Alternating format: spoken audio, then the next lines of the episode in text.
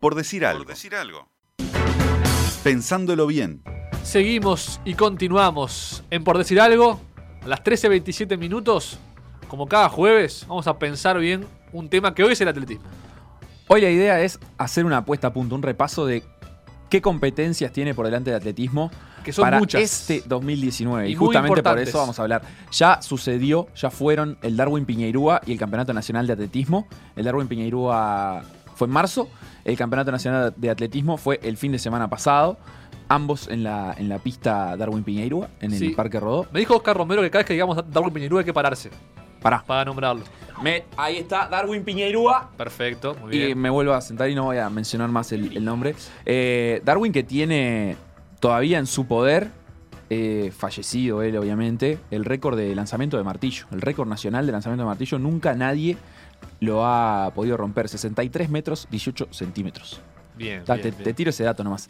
Eh, y bueno, y se viene ahora una etapa bastante intensa para el atletismo, tanto a nivel de mayores como a nivel juvenil. Claro, se viene lo, lo internacional. Se viene lo internacional. Este fin de semana, por ejemplo, para, para irte dando eh, una pastillita Ah, y que, y que seas feliz este fin de semana mirando atletismo, va a ser la etapa de la Liga de Diamante en Shanghai. ¿Cómo se dice, Felo? No ¿Shanghai? idea. ¿Shanghái? Sí. Ay, Shanghái. ¿Así? Bueno, está. En Shanghái va a competir Emiliano Laza desde las 8 y 25 de la mañana de nuestro país. Emiliano Laza que va, obviamente, a buscar su, su- la, me- la mejor colocación que pueda, pero aparte, donde llegue a meter un 8.17 como marca y no tenga más de 2.0 metros por segundo de viento a favor, va a conseguir también la marca clasificatoria para el Mundial de Doha, que todavía no tiene y que también Bien. va a ser este año. marca posible para él. su récord nacional es superior incluso. De hecho, en Brasil hace mm, no mucho tiempo, hace poquitas semanas, saltó 8.21, pero fue más 3.0 metros por segundo el viento. Entonces eso le permitió ganar la competencia, pero invalida la marca eh, como... No, no le permite ser ni marca clasificatoria, ni hubiera podido ser récord nacional si- Claro. si, lo fuera, aunque no es. Es como que te dicen, y bueno, muy lindo el salto, pero no vale porque había mucho viento. Exacto. Te, exacto. te viste favorecido por el viento. Eso mismo.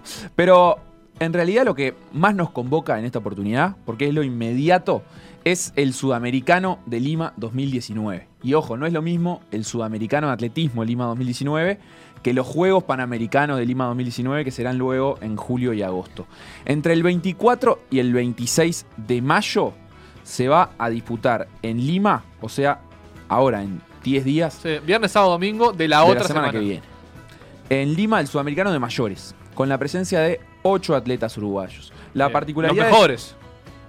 Sí, los mejores. Los mejores. La particularidad de este evento es que, además de, mm, de, obviamente, si ganás sos campeón sudamericano, eh, los campeones de los eventos individuales clasificarán también automáticamente al Mundial de Doha de este año. O sea, Emiliano, por ejemplo, si en Shanghái no consigue la marca, puede venir al sudamericano, saltar 8.15, que no es marca para el Mundial, pero ganar la prueba y entonces ya quedar automáticamente clasificado para el Mundial de Doha.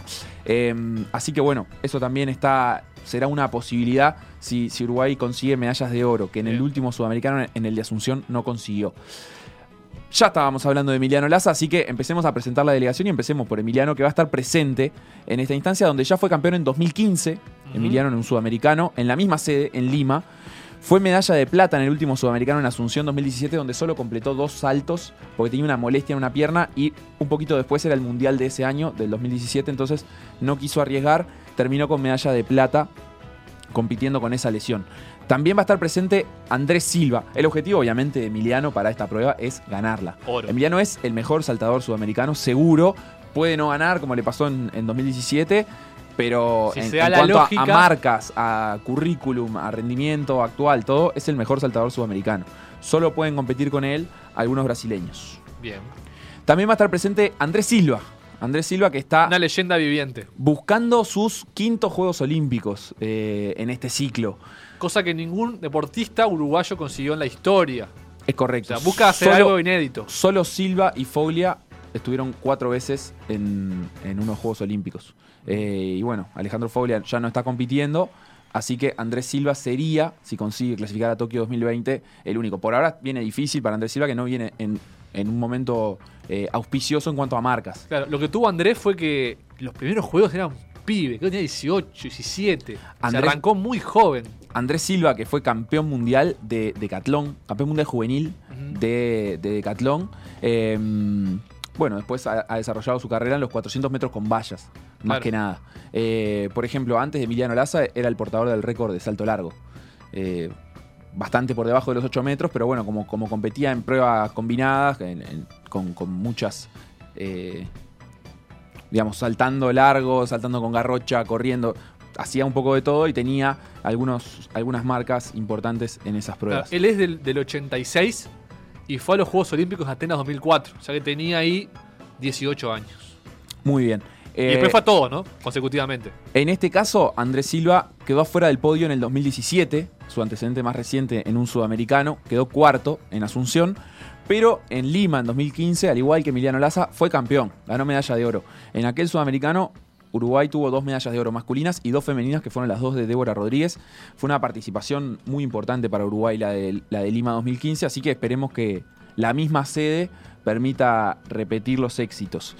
Va a haber dos caras nuevas para el atletismo uruguayo a nivel Eh, continental. De Andrés Silva agregar que hace pocas semanas en un Grand Prix internacional viene a ser su mejor marca de la temporada. de la temporada, bien. que bueno, por lo menos está lejos de su mejor marca personal, su- Que es el récord nacional de Claro. 400 metros con valla. pero por lo menos llega a tope en el año. Bien, y es actualmente el número 62 del ranking mundial, un nuevo sistema de, clasificación que se, empezó, que se empezó a implementar este año en la IAF eh, para rankear a los atletas según las competencias de los últimos años. Es como un ranking FIFA donde se va ponderando según el valor de la competencia que, en la que vos ganes, eh, se, se pondera tu marca. Se le dan ciertos puntos. Tu posición final, si fuiste primero, segundo, tercero, se le dan ciertos puntos y eso se multiplica por el coeficiente de la competencia. No es lo mismo, Claro. por ejemplo, si a Laza le va bien en la Liga de Diamante que si le va bien en el Sudamericano de Lima. Y a Es mucho medida más que transcurre el tiempo, Es mucho más la liga de diamante. mucho más. Y a medida que transcurre el tiempo, eh, van perdiendo valor, pero no, se, no es que el año que viene ya se borraron todas las marcas de este año. Eh, como que pierden valor, Tipo el ranking FIFA, ¿no? exactamente así, por eso te lo comparaba con, con el ranking FIFA. Bien. Este, Emiliano Laza en ese ranking está décimo. Estamos hablando de un Tremendo. atleta top, como te dije, de nivel mundial y el mejor de Sudamérica seguro. Eh, y bueno, y las caras nuevas que vamos a tener en, en el sudamericano a, ni- a nivel general, no, no solo masculino, son dos hombres, pero las mujeres ya son conocidas, las que van a estar. Son eh, Lautaro Techera, lo presentamos, va a cumplir el sábado 17 años, ya es recordista nacional sub-20 de lanzamiento de jabalina. Lautaro. Su mejor marca es 60 metros con 90 centímetros y está cerquita a menos de un metro del récord nacional absoluto, que es 61-68. O sea, es de esperar que en su progresión un Gurique sub-20 termine rompiendo Claro. ese récord nacional. Oriundo de Mercedes, él. Oriundo de Mercedes, un récord nacional que data de 1987 y está en posesión de. Mario Alanís. Así que imagínate, qué lindo sería para Lautaro en el Sudamericano de Lima. Si pudiera subirse un podio, ni que hablar, pero mejorar su marca y quedarse con el récord nacional ya sería un gran logro para él que no tiene, no tiene 20 años todavía. Eh, de hecho, bastante, bastante más chico que 20 años, como decía recién. 17 años va a cumplir el sábado.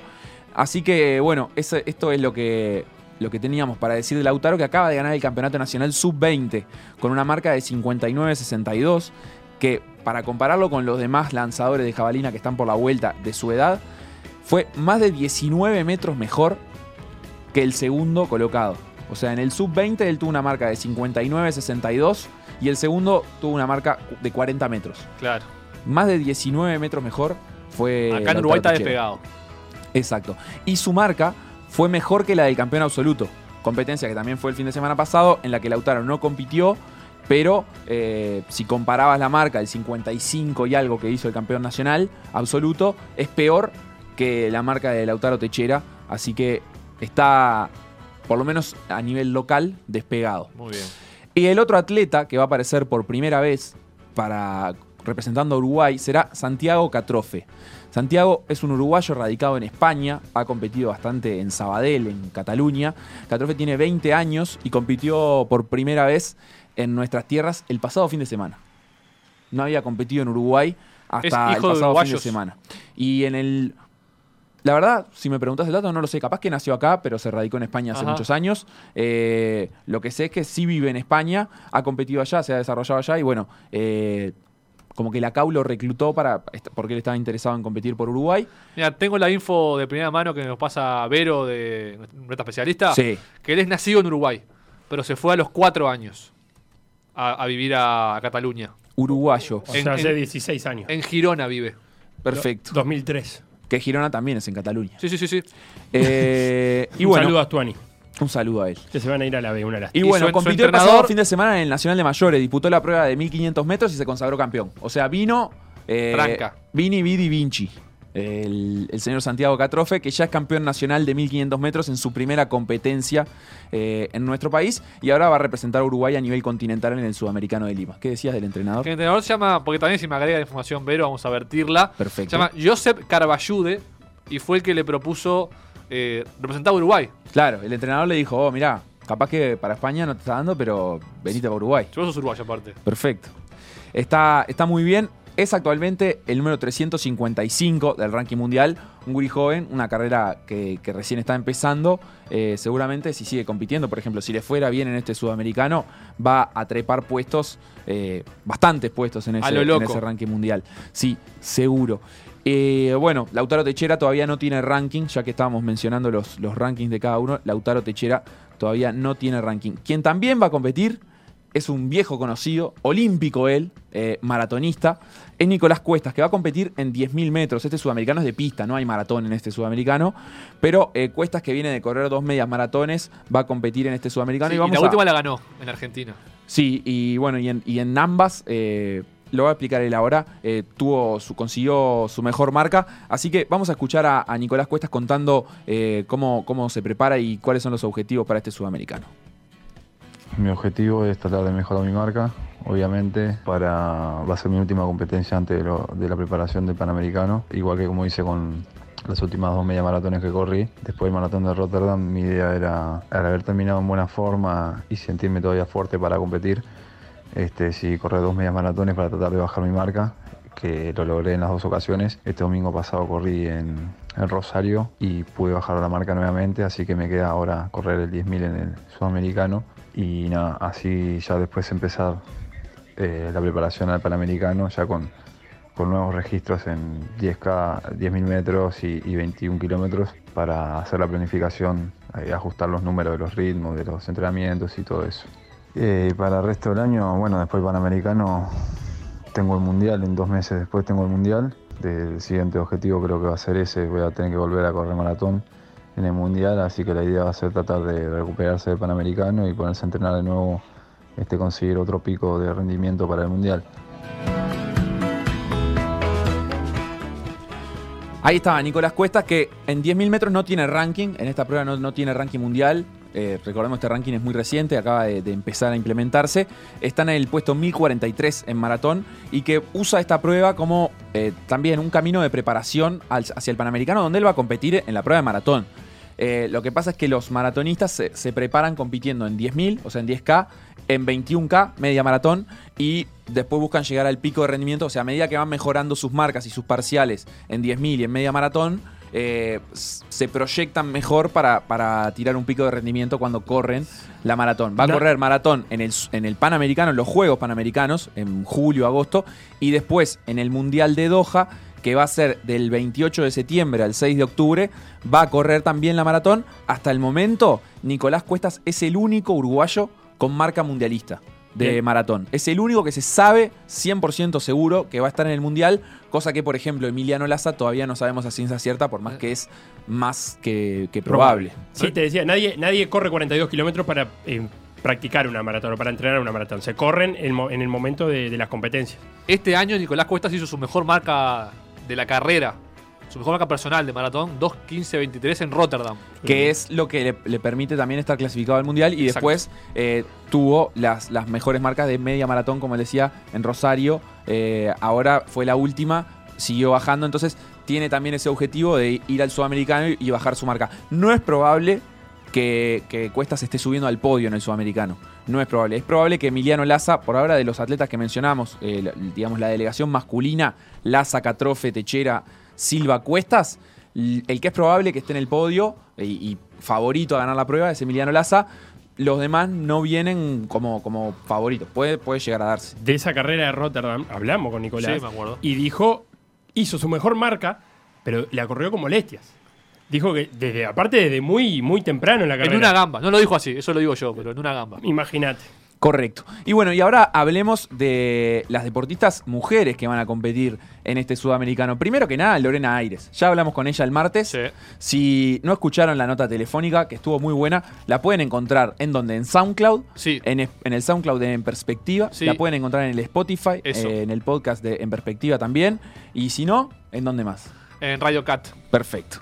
Así que es- ahí está el objetivo de Lorena Aires, es ir por todo, quiere ir a ganar. Sí. Eh, el año pasado, el año pasado no corrijo, hace dos años, en el sudamericano pasado, igualó la marca, la mejor marca, no suya, sino eh, del, del torneo, o sea, además de suya, del torneo, eh, pero ganó la colombiana Murillo por nulos. Como Lorena tuvo más nulos para llegar a esa marca, eh, ganó la, terminó ganando la colombiana con la, exactamente la misma marca. O sea, estuvo arañando la medalla de oro, terminó siendo medalla de plata. Esta vez Lorena va por la revancha.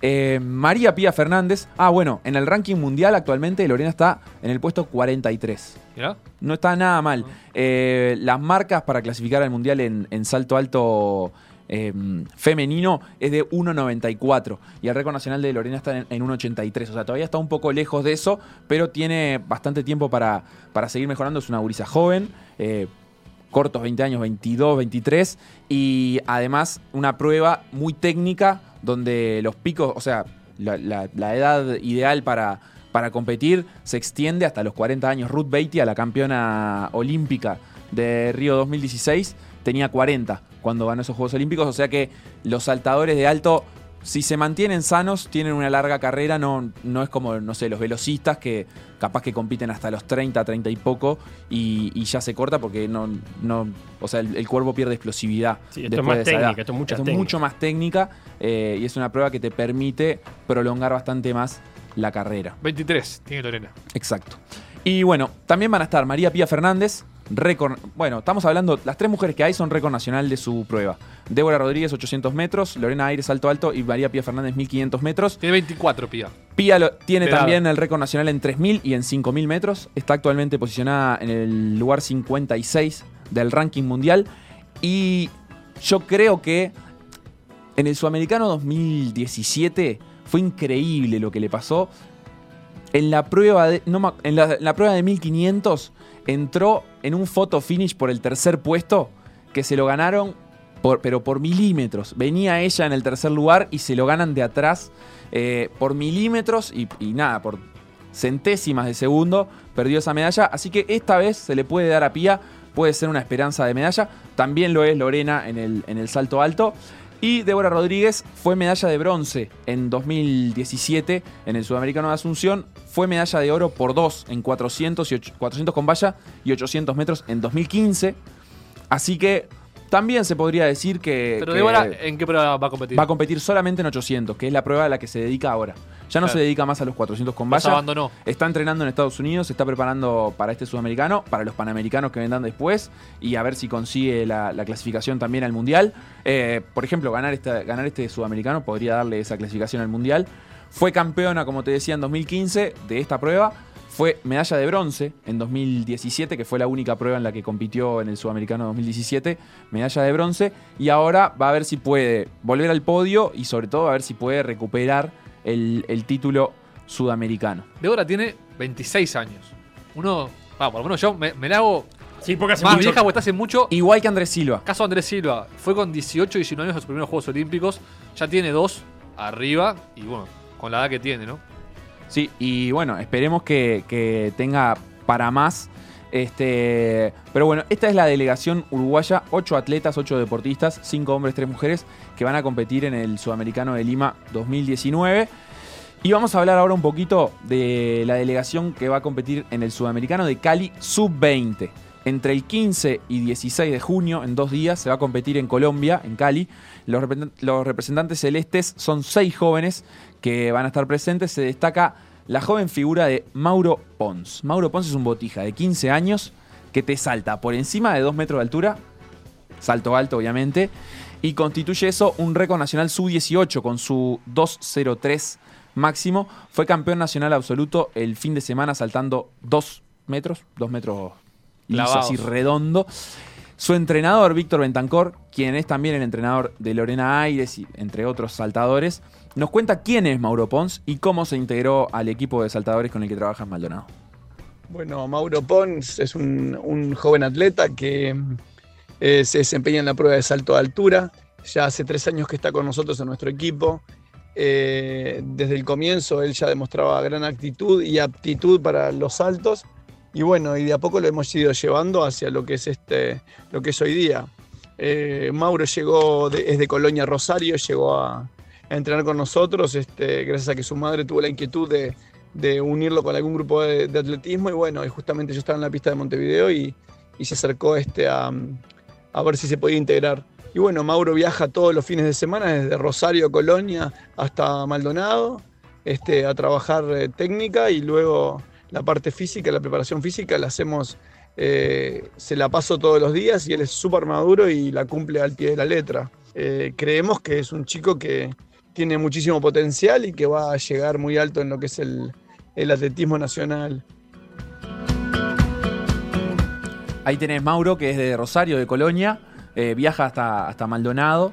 Este, y bueno, se está desarrollando un guri de 15 años que, rápidamente progresó de saltar 1.74 a empezar a romper los récords nacionales de la categoría, los, los- los récords nacionales sub-18, y que estará acompañado en el equipo también por Luciano Lancieri, también saltador de alto, que tiene el récord nacional sub-20 con 2.05.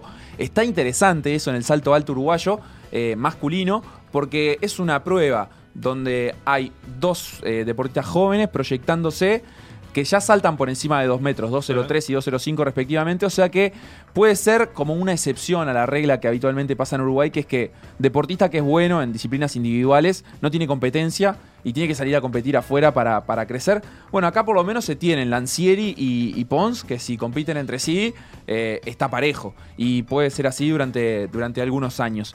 Eh, por último, Víctor Bentancor eh, va a resaltar la progresión que ha hecho Pons y, el potencial que tiene. Fíjate que Mauro Pons, cuando comenzó a entrenar con nosotros, él llegó saltando unos 78, que había sido cuarto en Sudamericano de Escolares, este, con 13 años, con 14 años. Eh, Mauro se consagró en diciembre como campeón sudamericano, con récord de torneo, saltando 1.94, cosa que nos dio una gran ale- alegría porque eh, creció a pasos agigantados.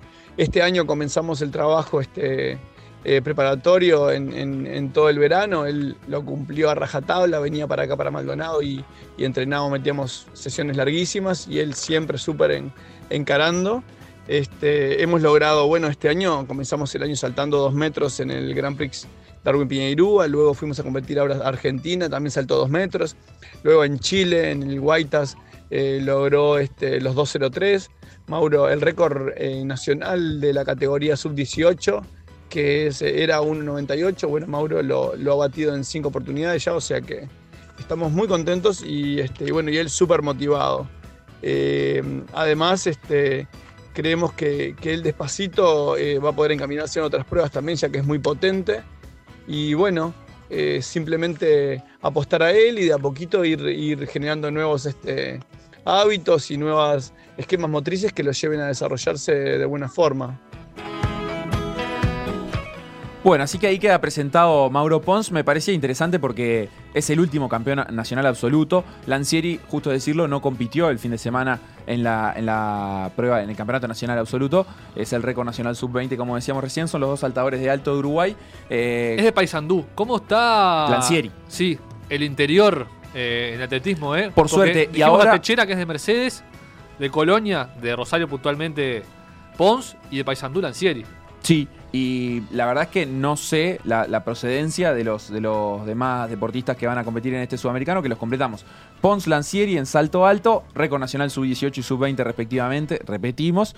Bruno Joset en salto largo, También es de Rosario, Colonia. que fue campeón nacional sub-20 este fin de semana con un 7-0-8. eh, pero bueno, también otro saltador con, con proyección. eh, pensando, por ejemplo, en el ejemplo de, de- de Emiliano Laza. eh, nada, tiene muchos años por delante. Emiliano recién llegó a unos Juegos Olímpicos con 25 años, si no me equivoco. Eh, así que nada, estamos hablando de un competidor sub-20, no, no tiene por qué llegar a Tokio, no creo que sea el caso, pero ya para los próximos Juegos Olímpicos, si Josette pudiera proyectarse y empezar a incrementar sus marcas, tal vez pueda estar eh, peleando por ese, por ese camino de, olímpico. Lautaro Techera, ya hablamos de él, va a estar en el Sudamericano de Mayores dos. y va a estar en el Sudamericano Sub-20, eh, buscando su récord nacional de lanzamiento de jabalina, a ver cómo, cómo le va ahí. Valentín Soca en 5.000 metros es campeón nacional Sub-20 y vicecampeón fue el fin de semana pasado en 1.500 metros Sub-20, prueba que no va a competir en el Sudamericano, por ahora está solo inscripto en la prueba de 5.000, donde, como ya digo, es el actual campeón nacional desde el pasado fin de semana.